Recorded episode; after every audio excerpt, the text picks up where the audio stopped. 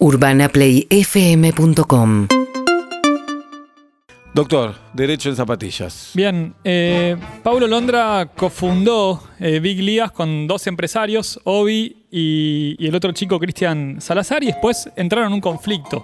Porque ¿qué pasaba? Firmaron un acuerdo en 2018 por el cual él cedía una parte importante de sus ganancias y sobre todo los derechos de autor. ¿Qué son los derechos de autor? Básicamente todas las producciones inmateriales que hace una persona. Un dibujo, una canción, un guion, una creación artística. Y eso, más allá de que se registre o no, es un mito que haga falta registrarlo, ya es patrimonio, propiedad de la persona. Entonces, lo que pasaba era que por este acuerdo, Paulo Londra le cedía muchos de esos derechos de autor a esta empresa que cofundó y por ende tenía que compartir las ganancias.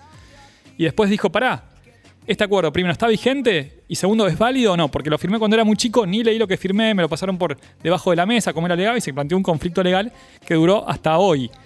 Al parecer, los abogados le pusieron fin a la, controversia, a la controversia, llegaron a un acuerdo que se llama transacción, que es lo mismo que vos cuando tenés un juicio, llegas a una transacción que es ponerte de acuerdo para cerrar ese juicio. Y pa- aparentemente por pagos recíprocos dicen, bueno, no litigamos más, lo cerramos. Ahora, la pregunta es, ¿es válido decir, bueno, firmo cuando tengo 18 años, es mayor de edad? Y sí. ¿Lo leyó o no lo leyó? Tiene que probar el error, tiene que probar que hubo un engaño, que le dijeron, no, estaba firmando esto y en realidad era otra cosa, con testigos, con prueba, que es muy compleja.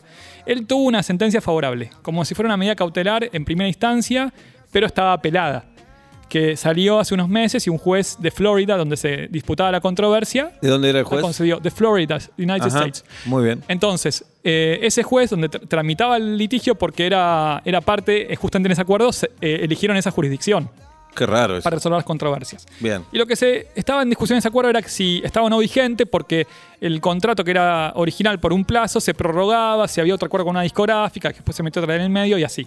Pero bueno, básicamente al parecer se terminó acordando y Paulo Londra ya sería libre y ya tendría menos restricciones para hacer música, porque Ah. estaba como medio trabado Claro. Paulo. Porque si todo lo que producía era parte compartido con estos socios que ya no quería más tener, eh, de alguna forma estaba como medio restringido el mismo en su Bueno, libertad. y más atento ahora para los próximos contratos, Paulo. Bueno, todo, algo que es importante, todo lo que firmamos Sí. que restrinja nuestra libertad en términos de derechos de autor tiene que ser expreso. O sea, nada que no sea expreso es una licencia para usar tu voz, para usar tu creación artística, para usar tu imagen y demás. Y algo que también me gustaría aclarar, que está bueno, es que a veces decimos derecho de autor y copyright indistintamente. Y la verdad es que son muy distintos. Porque el derecho de autor es, de, es más del derecho nuestro, de Argentina, que siempre conserva el derecho moral. O sea, el derecho de Pablo de ser citado como autor de la obra.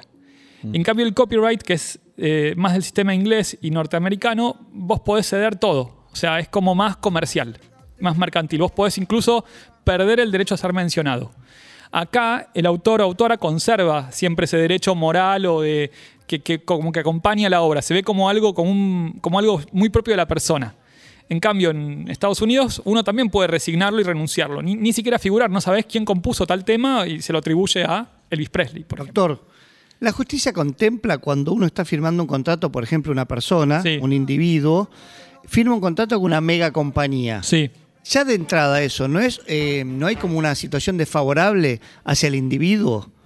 Bueno. Básicamente porque el otro tiene experiencia, tiene decenas de abogados, tiene conocimiento y el otro es un chaboncito, una minita. Está buena la pregunta, pero tiene que haber un desequilibrio económico muy importante, una ventaja significativa de la otra parte, y tiene que haber aprovechado esa inexperiencia. En, en Argentina se llama lo que se llamaba lesión, que todavía sigue estando, que es como un acuerdo por el cual vos mostrás que aprovecharon esa vulnerabilidad, un adulto mayor, una persona con discapacidad, un, un chico, No, pero hablamos de, de- de empresa compañía. por eso. Y, es lo mismo. Y el otro lado una empresa, claro, con abogados, abogadas y todo lo demás.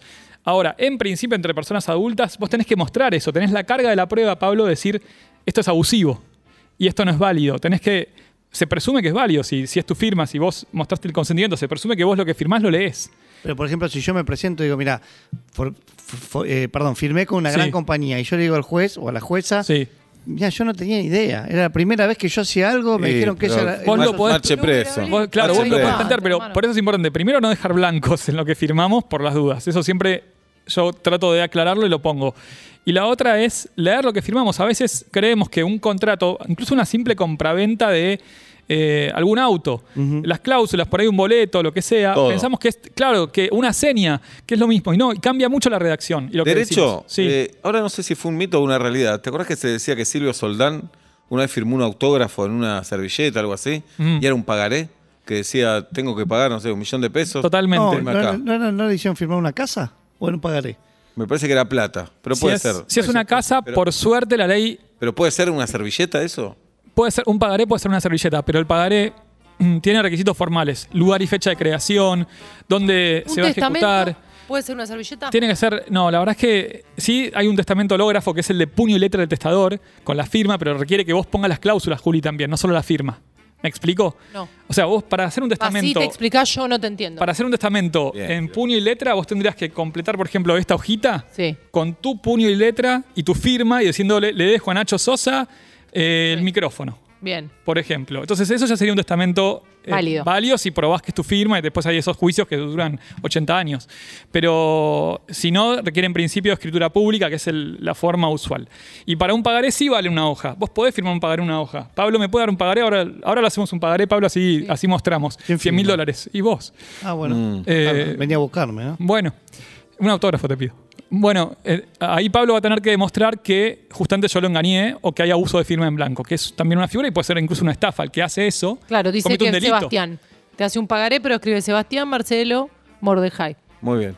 Claro, eh, en esos casos, si vos mostrás que, que él no sabía o que se llama abuso de firma en blanco, es un delito. Necesitamos Pero, sí, buenas personas en realidad. Sí, tratemos de ser más Necesitamos buenas La personas. verdad que sí. ¿En qué y- laburarían los abogados? Y, y también algo importante, ¿no? Esto es un temón, pero en las sociedades donde pasan estas cosas y donde no se castiga, el costo de la desconfianza es muy grande. ¿Qué quiero decir con esto? Que todo lo que es escribano, el- los recaudos que vos tomás, pedir los informes antes de vender Carísimo. algo, sale plata. Entonces, al final, si vos tenés gente honesta, termina pagando un poco y socializando ese costo. Si es que no se persigue al deshonesto. Bien, una tendencia en Twitter a esta hora es Free Paulo, justamente. Free Paulo. Así que Si yo te digo deshonesto, Diego Armando Maradona. Tipo Free Britney. UrbanaPlayFM.com